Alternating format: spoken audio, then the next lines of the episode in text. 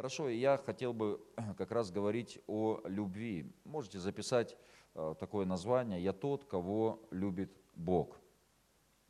Причем я тот, кого Бог любит больше всех.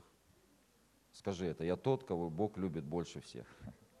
Аминь. Это, это каждый, мы должны в этом утвердиться, и каждый должен это понимать. И знаете, вот это откровение о том, что Бог нас любит – это вообще архиважное откровение, архиважное понимание. Э, и э, это откровение, которое освобождает нас, которое исцеляет нас. И знаете, у нас э, в прошлом, у многих из нас были, было много каких-то болей, мы переживали какие-то ситуации, много каких-то страданий, мы, кто-то переживал а, там где-то насилие, кто-то переживал отвержение, боль. У нас вчера было служение освобождения и много всего. Люди на самом деле проходили, часто из детства, знаете, э, тянутся вот эти, вот эти страдания, и часто наше поведение сегодняшнее, оно обусловлено тем, что было в прошлом, тем, что а, где-то человека, может быть, отвергали. И э, сегодня он не может прощать, сегодня он не может может уступать другим людям, потому что этот человек, он не хочет вновь переживать вот эту боль, которую когда-то он пережил, когда его оставили, может быть, бросили. И сегодня множество проблем, даже грехи часто, даже э, когда человек согрешает, можно посмотреть в его прошлое, мы можем увидеть, что а, и там есть корни, оказывается. И то, как мы сегодня поступаем, часто это просто всего лишь плоды, которые мы видим, э, и э, того, что произошло когда-то. И знаете, только Божья любовь, только Божья истина, она способна вырвать эти корни, она способна освободить нас. Часто, знаете, человек, допустим, если он, будучи ребенком, он жил в семье, где отец, например, как-то жестоко обращался ну, с, с детьми, с, с, там, с женой, э, то потом э, человек, придя в церковь, такой ребенок, он вырастает, он приходит в церковь, и он проецирует вот эти отношения, он проецирует на Небесного Отца. И ему часто порой э, очень сложно э, молиться, называть вообще Бога Отцом, потому что он видел вот эту, вот эту модель, он видел другую модель. Или во взаимоотношениях э, с другими людьми, кто-то нас предавал, и потом мы приходим, и мы проецируем это на отношения с Богом. Мы оцениваем Бога по тому, по нашему опыту. И, конечно же, нам архиважно с вами иметь вот это откровение о Божьей любви, что Бог не такой. У нас есть Отец Небес, у нас есть Папа, который заботится о нас, который любит нас безусловной любовью, и, при, и причем Он доказал свою безусловную любовь. Он отдал своего Сына на крест, и Он умер за нас. И знаете, вообще отношения, наши отношения с Богом, их можно назвать отношения любви. И это заветные отношения. Когда Бог со своей стороны, Он говорит, я пошел настолько далеко, что я отдал свою собственную жизнь, я отдал своего сына ради тебя, ради меня. И знаете, даже если, вот представьте такую картину, вы находитесь э, на планете Земля вообще один, вот вы один живете, больше никого другого нету, вы один, то знаете, и тогда Бог Отец ради тебя одного послал бы своего сына, просто ради тебя одного. Мы часто, знаете, представляем, что Иисус, Он умер за всех, ну как бы за всех но не за меня. Но Иисус-то именно умер за тебя. То есть Он пошел настолько далеко, ну, насколько можно пойти. Он отдал свою жизнь из-за любви, Он доказал. Но знаете, я понимаю, что теперь, ну, есть, как, есть наша часть. Теперь есть наша сторона. Теперь также пойти настолько далеко, насколько мы вообще способны вот в этой любви. Это есть, это есть заветные отношения. И, конечно же, вот это откровение – о Божьей любви мы получаем с вами из Писания, когда мы читаем Слово Божье, э, когда мы получаем откровение, когда мы встречаемся, э, встречаемся с Богом, мы переживаем Его присутствие, мы переживаем Его любовь, переживаем вот это э, освобождение. И укрепляются вот эти откровения из Слова Божьего или утверждается вот это откровение любви, конечно же, в нашем повседневном опыте.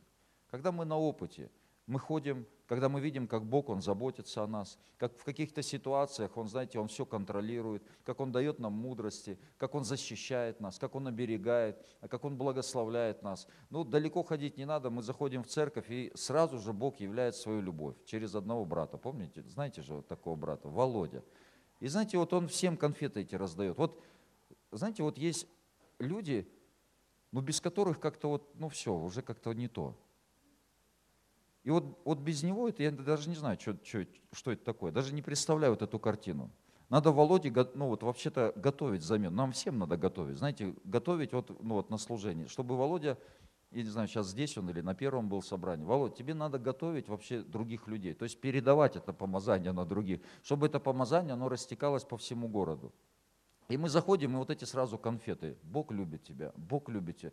Казалось бы, такое простое дело, но это, знаете, очень сильно касается. И это создает очень сильно вот эту атмосферу, высвобождает атмосферу Божьей любви.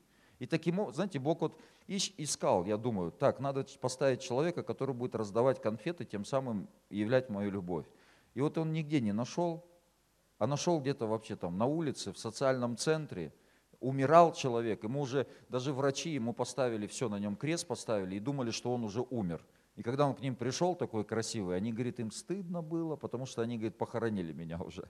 Вот. И Бог находит и являет э, таким образом э, свою любовь. В, знаете, если мы будем внимательны, то мы увидим, как Бог на самом деле участвует в нашей жизни, как Он являет свою любовь. Я тут одного брата вез, мы, э, он служит в другом городе, в центре, он там много историй, я сегодня пару историй ну, расскажу э, про него, он там свидетельство рассказывал. И говорит, тут он только вот стал служить в центре, прошел реабилитацию, и говорит, э, ну, нужно выучить стих. Вот ну, в центре там стихи учат. И он говорит, надо стих выучить. И говорит, думаю, какой же стих выучить? Ну, так, чтобы полезный был, все. И говорит, листал, листал, и нахожу стих, э, все Писание Бога духновенно и полезно для научения, наставления, там, исправления, да будет совершен Божий человек, ко всякому доброму делу приготовлен.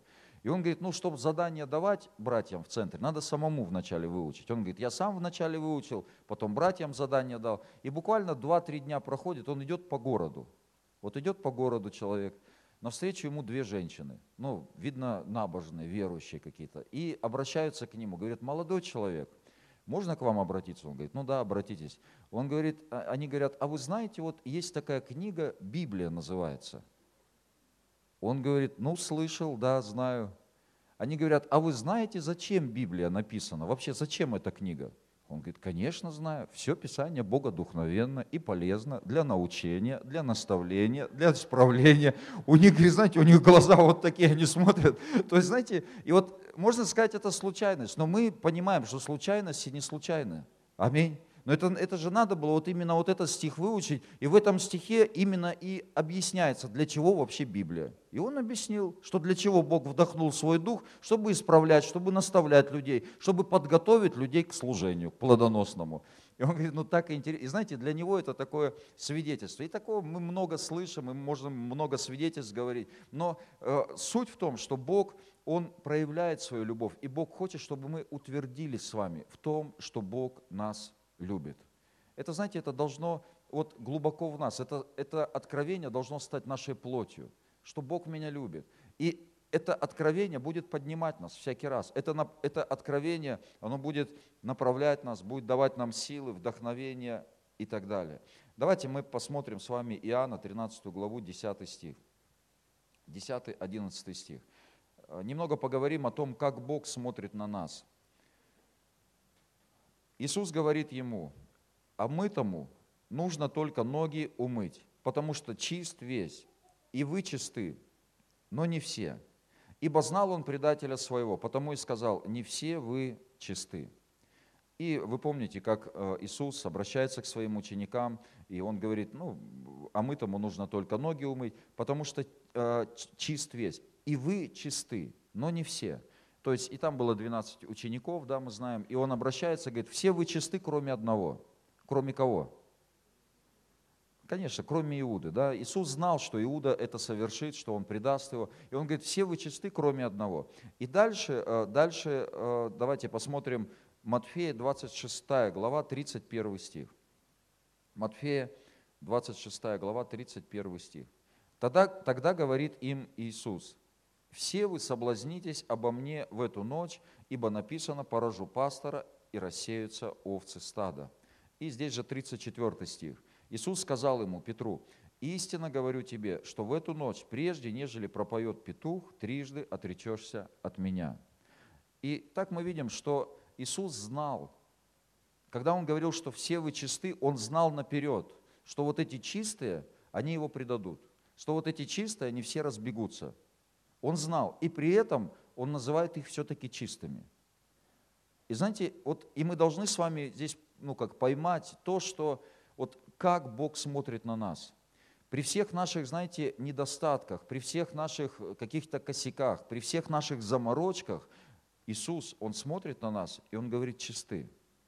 Ты скажешь, ну, одного он все-таки записал в нечистого. Да, он записал в нечистого одного, зная то, что, то, что произойдет. Но знаете, есть огромная разница. Я понимаю, что есть огромная разница между теми людьми, которые ну, просто имеют там, немощь в своей плоти, теми людьми, которые вот все-таки глубоко в сердце, они любят Бога. И даже когда они падают, они все равно встают и идут за Богом.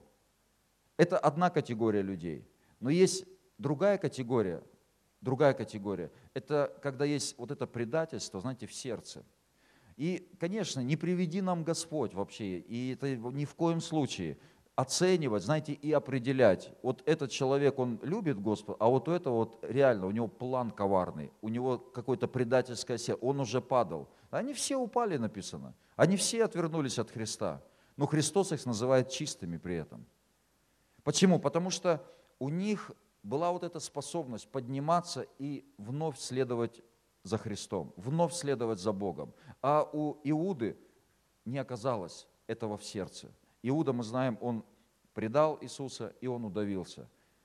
Но, знаете, когда мы читаем, мы видим, что Иисус, знаете, он до конца, он до конца пытается вытащить Иуду. Он до конца пытается вытащить каждого человека, я верю, до самого конца. Пока мы живы, у нас есть шансы. Пока мы живы, у нас есть шансы. Это не дает нам, знаете, когда Бог называет их чистыми и нас чистыми, это не дает нам, конечно же, права э, совершать какие-то грехи. Это не дает нам права. Бог против греха. Но Бог, называя нас чистыми, Он не оставляет как, как бы место греха в нашей жизни – то есть он говорит, вы чистые. Мы должны понимать, вот как Бог смотрит. Бог смотрит на меня, как на чистого. И я принимаю его взгляд на свою, я чистый, все. Греха нет в моей жизни. Каковы мысли в сердце человека, ну, таков и человек. Если вы знаете, он собрал всех и сказал, вы грешники вообще. Ну, тогда грешники, ну, грешат, потому что они грешники. Они внутри грешники. Но Иисус называет нас чистыми. Скажи соседу, я чистый. Итак, ну, я начал э, говорить о том, что Иисус, Он дает шанс, и Он вел э, вот этого Иуду, Он вел до самого конца. Даже тогда, когда вот Он 12 этим говорит, что один из вас нечист, я вижу в этом шанс для Иуды. Это шанс. Иисус, знаете, Он не скрывает, Он дает шанс. Он, вот просто представьте, вы в числе вот 12, я в числе 12. Мы сидим, и учитель, Господь, говорит, один из вас предаст меня – но разве не начали бы мы копошить свое сердце? Разве не начали бы мы проверять свои мотивы? Да я думаю, у нас бы сон пропал вообще. Мы бы начали, знаете, там смотреть вообще, все ли правильно, где я что пропустил, где я что там, ну, не так вообще, там, как Косово там, что сделал, впорол, вот. Где, я, где, где что не так? Это шанс. До конца, когда уже была последняя вечеря, когда, э, когда Иисус говорит, один из вас, кто обмакивает вот этот хлеб в чашу, предаст меня. До конца. Но все-таки Иуда не воспользовался. И это, знаете, вот это предательское сердце. Но мы не будем вообще рассматривать эту категорию. Вообще не будем. Акцентировать на ней внимание вообще не будем. Не приведи Господь, чтобы это было ну, у кого-то. Аминь я верю все равно, что Бог все равно дает, дает шансы до конца. Но мы будем рассматривать больше, как Бог смотрит на нас. А смотрит Он на нас, знаете, Он до конца сражается за нас. Это как, а, помните, в Ветхом Завете пример Ионы. Иона – Божий пророк. И Бог ему говорит, давай, Иона, иди в Фарсис. А он куда пошел? Или наоборот? В Ниневию. Иди в Ниневию. А он пошел в Фарсис. И вот он плывет в Фарсис на корабле. Бог поднимает бурю. И он же, этот Иона, он знает вообще, почему это буря. Вот он знает. И он, знаете, сидит спокойно, там все в панике, Мария, а он сидит спокойно. На, на, на, на, на, а, а я спок... какую-то песню там напевает. И он потом этим говорит, смотрит, они суетятся в страхе, говорит, да что вы суетитесь? Знаете, это вообще все из-за чего? Они говорят, из-за чего? Из-за меня. И теперь, говорит, выбросьте меня за борт. Это вот, знаете, вот, вот такое упрямство надо иметь. Вот что вот, знаете, вот до смерти. Иногда люди, они вот, вот они упрямые, давай каяться, не буду каяться и все. Вот он, вот, знаете, Ну что такого? Ну покаяться. Вот, вот знаете, есть такое упрямство. Да ты измени. Тебе уже все говорят, уже там, знаете, буря, шторм. Тебе со всех сторон, тебе уже говорят, ты не туда прешь вообще. Не туда прешь. А вы знаете, человек уперся, вот до смерти. Его выбрасывают за борт. Я бы на месте Бога, наверное, на этом бы и закончил с Ионой. Да и все. Ну, твой выбор, ты выбрал. Все, до свидания. А нет. Бог до конца находит этого кошелота, там ловит какого-то. Говорит, иди, иди сюда, давай, глотай этого Иону. Проглотил. Сколько дней Иона находится там, в чреве? И представь, три дня. Я бы как только оказался, ну и вы тоже, я думаю, как только бы там оказался, и представьте еще в здравом уме. Это же не то, что он, знаете, там попал, ну и все. Ну и отключился. На три. Я думаю, что он там сидел и размышлял. Три дня вообще. Я бы, там же уже вот эти все соки, знаете, его на всю таблицу Менделеева уже там пытаются разложить, а он еще сидит и думает, покаяться или не покаяться. В общем-то, здесь тоже ничего, ну, как бы жить. Еда какая-никакая есть. И вот представьте долготерпение Божие, что он до конца, тот три дня, уже плюнул бы давно на него – и нет, все-таки, знаете, он вытащил его из этой ситуации и все-таки направил его туда, куда сам хотел. И все-таки он пошел. Это, знаете, это вот сердце Божье до конца. Как вот эта притча о любящем отце или блудном сыне, когда блудный сын, знаете, уже все прокутил. Все, и он, ему есть нечего, он уже с этими, готов с этими свиньями эти рожки есть. Эти свиньи, знаете, для евреев это нечистое. А есть со свиньями, это нечисть нечистое. Ну, это вообще, это хуже некуда вообще. И он готов был, то есть он опустился вообще, он готов был есть эти рожки. И знаете, что самое интересное? Ну, это моя интерпретация. Самое интересное, что вот этот хозяин вот этих свиней не разрешил ему есть вот эти рожки. Ну вот по большому-то счету, ну какая ему разница? Ну что он там много съест этих рожков? Что он объест этих свиней, что ли? Ну это смешно же. Ну там съест горсточку этих рожков. Ну что такого-то? А он, представьте, он в позу встал и не разрешил. И мне кажется, что это Господь его надоумил встать в позу. Потому что ему вообще, знаете, фиолетово. Вот, ну, в позу встал и все. Иногда мы попадаем в какую-то ситуацию, кто-то в позу встал, вообще странно. А может быть это Господь его в позу поставил, чтобы образумить нас. И после того, как ему не дали рожков, что написано? Он пришел в себя. И думает, а что это я здесь? Пойду к отцу моему. И вот это также, знаете, Божье вот это долготерпение. То есть Бог нас любит до конца. И Он смотрит на нас, как на чистых. Пока мы, знаете, где-то мы ошибаемся, мы что-то делаем, но мы все равно встаем, и продолжаем следовать за Господом. Аминь. Продолжай следовать за Господом. Это не так, что, знаете, а что, Бог меня все равно простит. Не-не-не, вот это уже близко к предательскому сердцу. Вот это да. Когда, знаете, когда человек осознанно, да, что, Бога благодати, и там, но вообще-то Библия говорит, что если человек грешит осознанно, то не остается жертвы за грех. Вот тогда по закону будет спрос по закону, без благодати. Поэтому это очень шутить с этим вообще-то вообще нельзя. Вообще нельзя. Но до тех пор я верю, пока человек, знаете, он в конфронтации, он не опустил руки, но он борется, он хочет, он хочет освободиться, он хочет стать другим человеком. Бог, все, он будет до конца, он, он освободит, он проведет до конца. Главное, не отворачиваться от него. Главное, следовать за ним. Скажи аминь. Скажи соседу другому, скажи, я чистый человек. Аминь. Аминь. И ну, можно здесь посмотреть э, Иоанна 20 главу, 2 стих. 20 глава, 2 стих. Итак, бежит и приходит э, к Симону Петру и к другому ученику, которого любил Иисус, и говорит им, унесли Господа из гробницы и не знаем, где положили его. И это Иоанн пишет о том, что приходит к Симону Петру кто-то, и к другому ученику, которого любил Иисус. О ком он говорит, которого любил Иисус? Он говорит сам о себе. То есть вот Иоанн, знаете, он что-то, знаете, когда читаешь, это как-то, мягко говоря, ну, как-то нескромно. Это примерно так же, как Моисей про себя пишет, что Моисей был кратчайшим человеком. Сам про себя.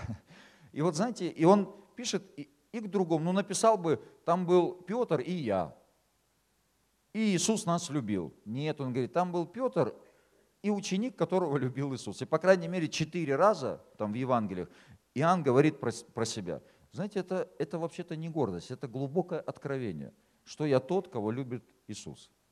Аминь. Я тот, кого любит. Я думаю, это одна из причин, почему Иоанн вообще в такие глубины-то зашел. В такие глубины, что никакие богословы понять до сих пор не могут всю эту книгу откровений до конца. А он, знаете, он погрузился туда. Потому что у него было вот это откровение. Все, я тот, кого любит Иисус. Попадаешь в какие-то обстоятельства, какие-то, какое-то давление, проблемы в семье, там еще где-то что-то. А что, я тот, кого любит Иисус. Все будет во благо, все развернется, все получится, все будет аллилуйя, все будет хорошо. Скажи аминь. Аминь. Скажи, я тот, кого любит Иисус. Хорошо, и здесь, э, да, э, Иисус, Бог нас любит, и мы это видим, и мы в этом утверждаемся, и Дух Святой нам в этом помогает. Но теперь есть наша часть, теперь другая сторона. Теперь мы должны утвердиться в том с вами, что теперь я люблю Иисуса. Иисус нас любит, Бог Отец нас любит. Теперь другая сторона медали. Теперь мы должны с вами утвердиться в том, что я люблю Бога. И это, кстати, очень важно также, очень важно. Многие люди, знаете, они совершив ошибку, где-то кто-то упал, там, хроманул, там, что-то не так сделал, то дьявол всегда сразу приходит, он всегда осуждает. И знаете, он говорит примерно одно и то же всем. Как ты говоришь, там руки поднимаешь, ты приходишь поклонять. Как ты можешь вообще руки поднимать? Как ты можешь, как, кого ты любишь вообще? Ты посмотри на себя, ты посмотри, что ты сделал. Что-то похожее вы слышали когда-то в свой адрес? Да ты посмотри, да как ты можешь, да ты никто вообще. Но знаете, это ложь.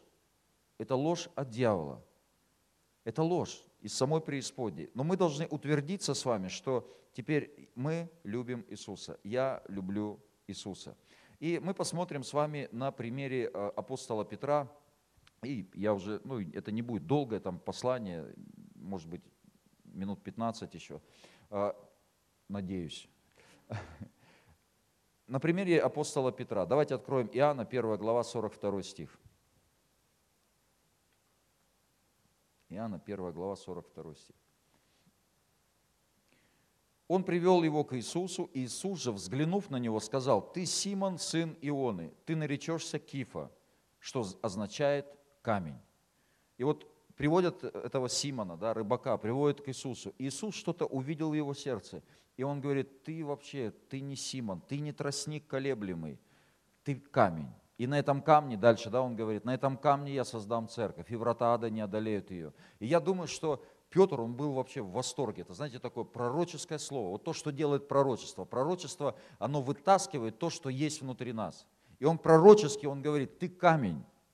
И я, и я думаю, что Петр, он просто был в восторге. Он говорит, вау, я вообще, и вот я камень. Ни про кого так не сказал Иисус, а вот про меня так сказал. И он такой, я думаю, знаете, довольный сам собой был очень сильно.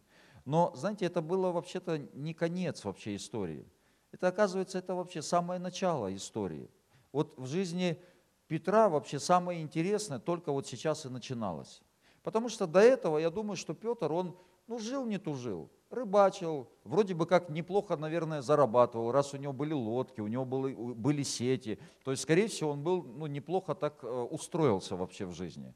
Ну, нормально все, у него была определенного рода, там, знаете, своя там зона комфорта, он э, там обложился, э, вот. Ему было комфортно, э, обеспечивал семью, семья у него была, ну, был, раз теща была, написано теща была, значит, жена была, возможно, дети были, ну, это не сказано, но, возможно, были дети, не знаю, вот. И все у него хорошо, семью обеспечивал, в сердце мир, ну или, по крайней мере, видимо, так казалось, все было хорошо, все было хорошо. И вот тут появляется Иисус и говорит, ты камень. Да какой ты вообще, ты не рыбак, ты не тростник, ты вообще каменюка, следуй за мной. И он, знаете, он в восторге такой, я думаю. И он последовал за Иисусом. И знаете, тут-то все и началось. Вот это, знаете, как вот часто в нашей жизни. Мы приходим в церковь, и у нас уже там определенного рода все было обустроено. Ну, у кого как, конечно, но тем не менее. Там более-менее понятны там все ходы. Но тут мы пришли в церковь, и вдруг, знаете, что-то странное начало происходить. Что-то странное. Вдруг какие-то обличения начали приходить, которых раньше вообще не было. Вдруг ты раньше не заморачивался за какие-то свои поступки, за какие-то свои дела, за какие-то свои просто вот, ну, мотивы. Ну, раньше кто думал о мотивах. Какие у меня мотивы? Вот я иду зарабатывать, какие у меня мотивы, да, или там я иду делать, какие у меня... И вообще не заморачивались. Но тут приходишь, и тут начинается. И знаете, Петр, помните, однажды он выдал там, ты Христос, Сын Бога Живого, ты Христос. Иисус говорит, блажен ты, Симон, там, сын, сын Ионы, не плоть и кровь. И знаете, я думаю, он так надулся вообще. Но проходит три стиха, и Иисус его сдувает. Сдувает так, что ну, мало вообще не показалось. Он говорит, отойди от меня, сатана. Тут он только что, он был блаженным, счастливым, а тут отойди от меня, отойди от меня сатана. Знаете, позор вообще. Думает, да нафиг мне это надо все, простите. Да рыбачил бы, да рыбачил спокойно. А тут при всех причем, при всех сатаной обозвали, при всех. И знаете, и вот это реально, в церковь, знаете, вот когда Бог берет, он, знаете, можно сказать, что Петр, он попадает в мясорубку, вот, определен, в мясорубку, в которую все мы попадаем. И в этой мясорубке есть цель. У Бога есть определенная цель. И мы попадаем, и вроде, знаете, как один человек говорит, да вообще, что к чему? Я не могу мимо бумажки пройти. Вот это, мне это надо вообще бумажки собирать, ходить по городу. И знаете, и человек, ну правда, думает, раньше он вообще этого ничего не... Тут не бумажки какие-то, бумажки он собирает. Мне тут вот опять же этот брат рассказывает историю.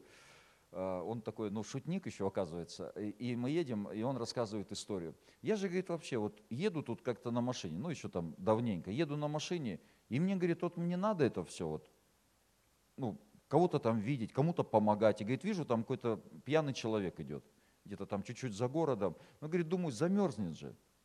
Ну, вот, вот, вот вроде надо и не надо. Нет, вот развернулся, подъехал к нему, посадил его в машину, говорит, ты куда вообще? Он говорит, там на привокзальный. Ну все, говорит, везу его. Ну тот маленько отогрелся, в себя пришел, ну пьяный. Ему, и мне, говорит, спрашивает, да ты кто вообще?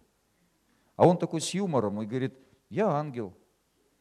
Говорит, вот что вы думаете, вот мне что делать нечего, что ли? Вот ездить, вас собирать по всему городу, развозить по дому. Мне что, заняться нечем, что ли? И тот сидит, реально поверил, перепугался, короче. Он говорит, я его довез, ну, до дому, до привокзального. И знаете, что он говорит? Он говорит, я больше не буду, и убежал. Ну реально, наверное, больше не будет. И он говорит, и, и все, знаете, вот все вроде бы хорошо. И он говорит, и тут я чувствую запах какой-то. Чувствую запах. Поворачиваюсь, а он там в туалет сходил на заднем сиденье. И он говорит, ну вот это мне надо вообще все. Вот это нам надо все, вот это. Знаете, там их на улице там бомжей кормить, вот что-то куда-то идти, добро за кого-то идти молиться, разбираться со своими какими-то мотивами, со своими мыслями. Там. Вот раньше это вообще нам ничего не надо. Мы жили как хотели, рыбу ловили себе и все, себя обеспечивали. И нам 300 лет вообще, что там происходит вокруг, нам ничего не, не интересно было. И он говорит, ну мне это надо, беру тряпку, говорит, выхожу, начинаю там все это мыть, короче. Помыл, и такой уже рука поднялась, тряпку под машину швырануть, ну и уехать. Потом думаю, да не, ну как, как это тряпку бросить на улицу? А знаете, вот человек, у него, он там, ну, веселая вообще жизнь-то была. Там он раньше вообще об этом не думал, там о каких-то тряпочках, кого-то довести. И говорит, думает, куда выкинуть? Смотрю, урна там в метрах двадцати стоит. Иду эту тряпку в урну выкидывать. Еще прохожу, говорит, смотрю, около урны пачка сигарет лежит. Ну, кто-то выкинул. И говорит, ну думаю, ну надо же, ну что это за люди-то, попасть уже в урну не могут. Знаете, уже такое, он уже, ну, осуждает уже, как это люди так вот, ну не следят за порядком. И говорит, выбрасываю э, эту тряпку, беру эту пачку, выбрасываю, смотрю, а с обратной стороны там в золотинку вставлена пятитысячная купюра. И он говорит, я химчистку поехал, сделал машины, говорит, еще и деньги остались. А другой брат, ну он здесь, не буду показывать на него пальцем, он говорит, что-то я довозил людей, что-то пяти, тысяч пока не находил. Но это время, всему свое время, Бог со всеми по-своему работает. Вот. И знаете, и вот Петр, он попадает вот в эту, в какую-то мясорубку. Тут его позорят вообще. Там он, знаете, раньше бы, может быть, и незаметно было, что он там какой-то вспыльчивый. Вообще Петра, вот если такого человека взять в церковь, и вот, допустим, он говорит, я хочу ну, там, поехать на миссию. Знаете, и вообще посмотреть на такого человека, как, как Петр, он вообще выскочка. Знаете, все предадут, я не предам.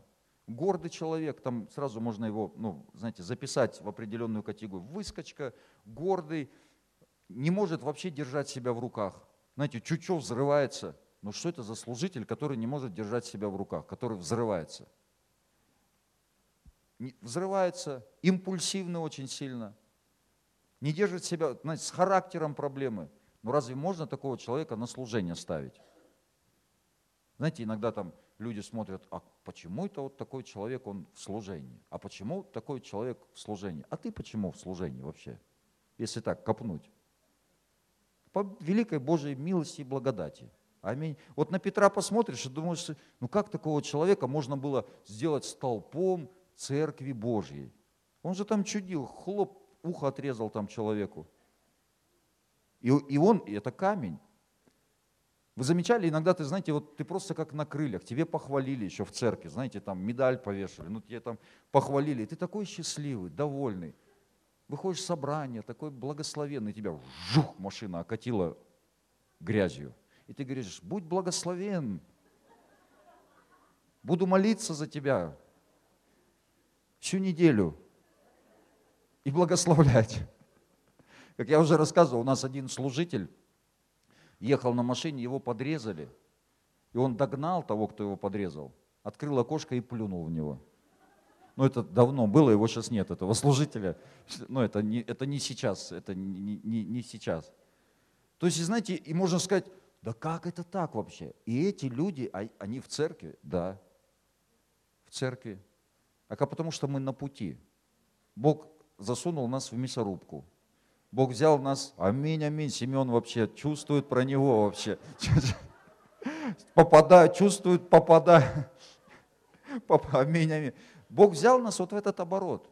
Он взял, и знаете, и наша с вами задача, вот любит Бога тот, знаете, вот в этих трудностях, вот в этих вызовах каких-то, вот в этих проблемах как раз и проверяется наша любовь к Богу.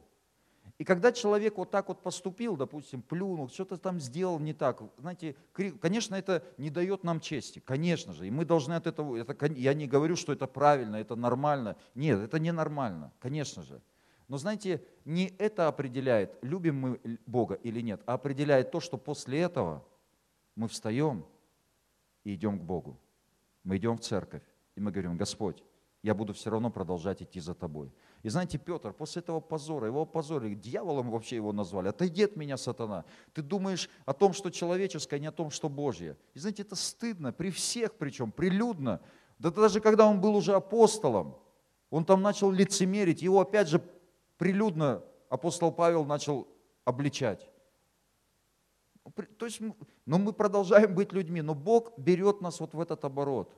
И наша задача с вами, знаете, не сопротивляться. И наша задача всякий раз, когда что-то происходит, когда какое-то давление, подниматься и следовать за Господом. Это и есть наша любовь к Нему. Скажи аминь. Это и есть.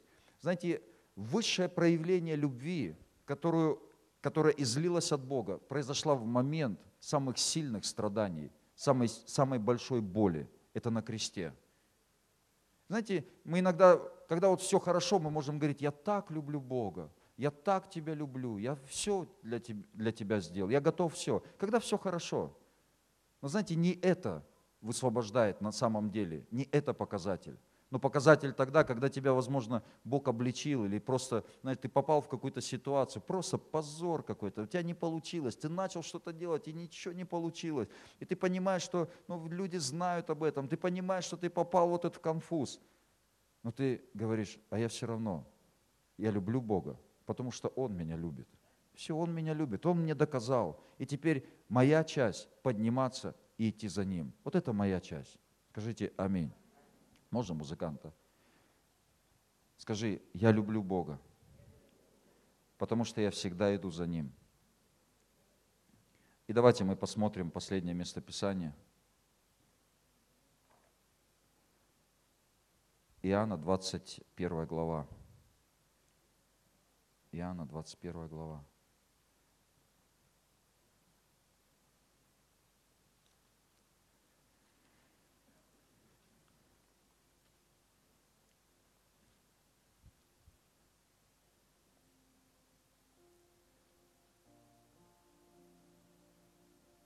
С 15 стиха. Когда же они обедали, Иисус говорит Симону Петру, «Симон Ионин, любишь ли ты меня больше, нежели они?» Петр говорит ему, так, Господи, не, ты, ты знаешь, что я люблю тебя. Иисус говорит ему, паси агнцев моих. Еще говорит ему в другой раз, Симон Ионин, любишь ли ты меня? Петр говорит ему, так, Господи, ты знаешь, что я люблю тебя. Иисус говорит ему, паси овец моих. Говорит ему в третий раз, Симон Ионин, любишь ли ты меня? Петр опечалился, что в третий раз спросил его, любишь ли меня? И сказал ему, Господи, ты все знаешь, ты знаешь, что я люблю тебя. Иисус говорит ему, паси овец моих. Истина, истина, говорю тебе, когда ты был молод, то припоясывался сам и ходил, куда хотел. А когда состаришься, то прострешь руки твои, и другой припояшет тебя и поведет, куда не хочешь. Сказав же это, давая разуметь, какой смертью Петр прославит Бога. И сказав сие, говорит ему, иди за мною. И, итак, после предательства Петр предает Иисуса, отрекается от Иисуса – и вот Иисус встречается с ним, и он задает ему вопрос, Петр, любишь ли ты меня? И знаете, в этот момент Петр мог принять ложь в свою жизнь. Он мог принять ложь от дьявола. Ну как ты можешь вообще после этого любить? Как ты можешь вообще сказать, что ты любишь Иисуса? Как ты можешь? И знаете, в начале, наверное, своего хождения с Иисусом, может быть, он и принял бы эту ложь. Но сейчас Петр, пройдя все вот это, пройдя эту мясорубку, знаете, он уже другой человек. Он уже другой. Он понимает, что он, знаете, он не опирается на свои уже способности, на свою плоть. И он не принимает вот эту ложь. Нет, да, я упал, да, это произошло, но это вообще не значит, это вообще ничего не говорит, это вообще не значит, что я не люблю Иисуса. Я все равно Его люблю, и я пойду до конца. И Он говорит, я люблю тебя. И он говорит, а любишь ли ты меня больше, нежели другие? И знаете, я вот сейчас вообще откровение получил, когда поклонялись. Вот это местописание вдруг, я никогда такого даже не слышал, и вот просто вот я даже на первом собрании об этом, откровение пришло. Он говорит, а любишь ли ты меня больше, нежели они? Больше, нежели они. Думаю, ну это даже какой-то такой неудобный вопрос даже. Это ведь было при учениках. Он говорит, да, я люблю. И знаете что, в чем откровение? В том, что вот это единственное, в чем мы должны быть с вами чемпионами. Вот это единственное. Знаете, где мы должны стремиться быть лучше, стремиться больше. Я не имею в виду, знаете, там о гордости какой-то. Нет, это единственное, где Иисус хочет, чтобы мы были лучшими с вами. Не по плоти, знаете, не тогда, когда вот все предадут, я не предам, я, я круче. Не-не-не, это плотское, это не то. Не, не, не на этом ты фокусируешься, не на себе, не-не-не. Единственное, где Иисус хочет, чтобы мы стремились стать лучше, лучше, больше, это в нашей любви, в нашей любви к Иисусу. И дальше он говорит, 18 стих, «Истина, истина говорю тебе, когда ты был молод, то припоясывался сам и ходил, куда хотел, а когда состаришься, то прострешь руки твои, и другой припояшет тебя и поведет, куда не хочешь.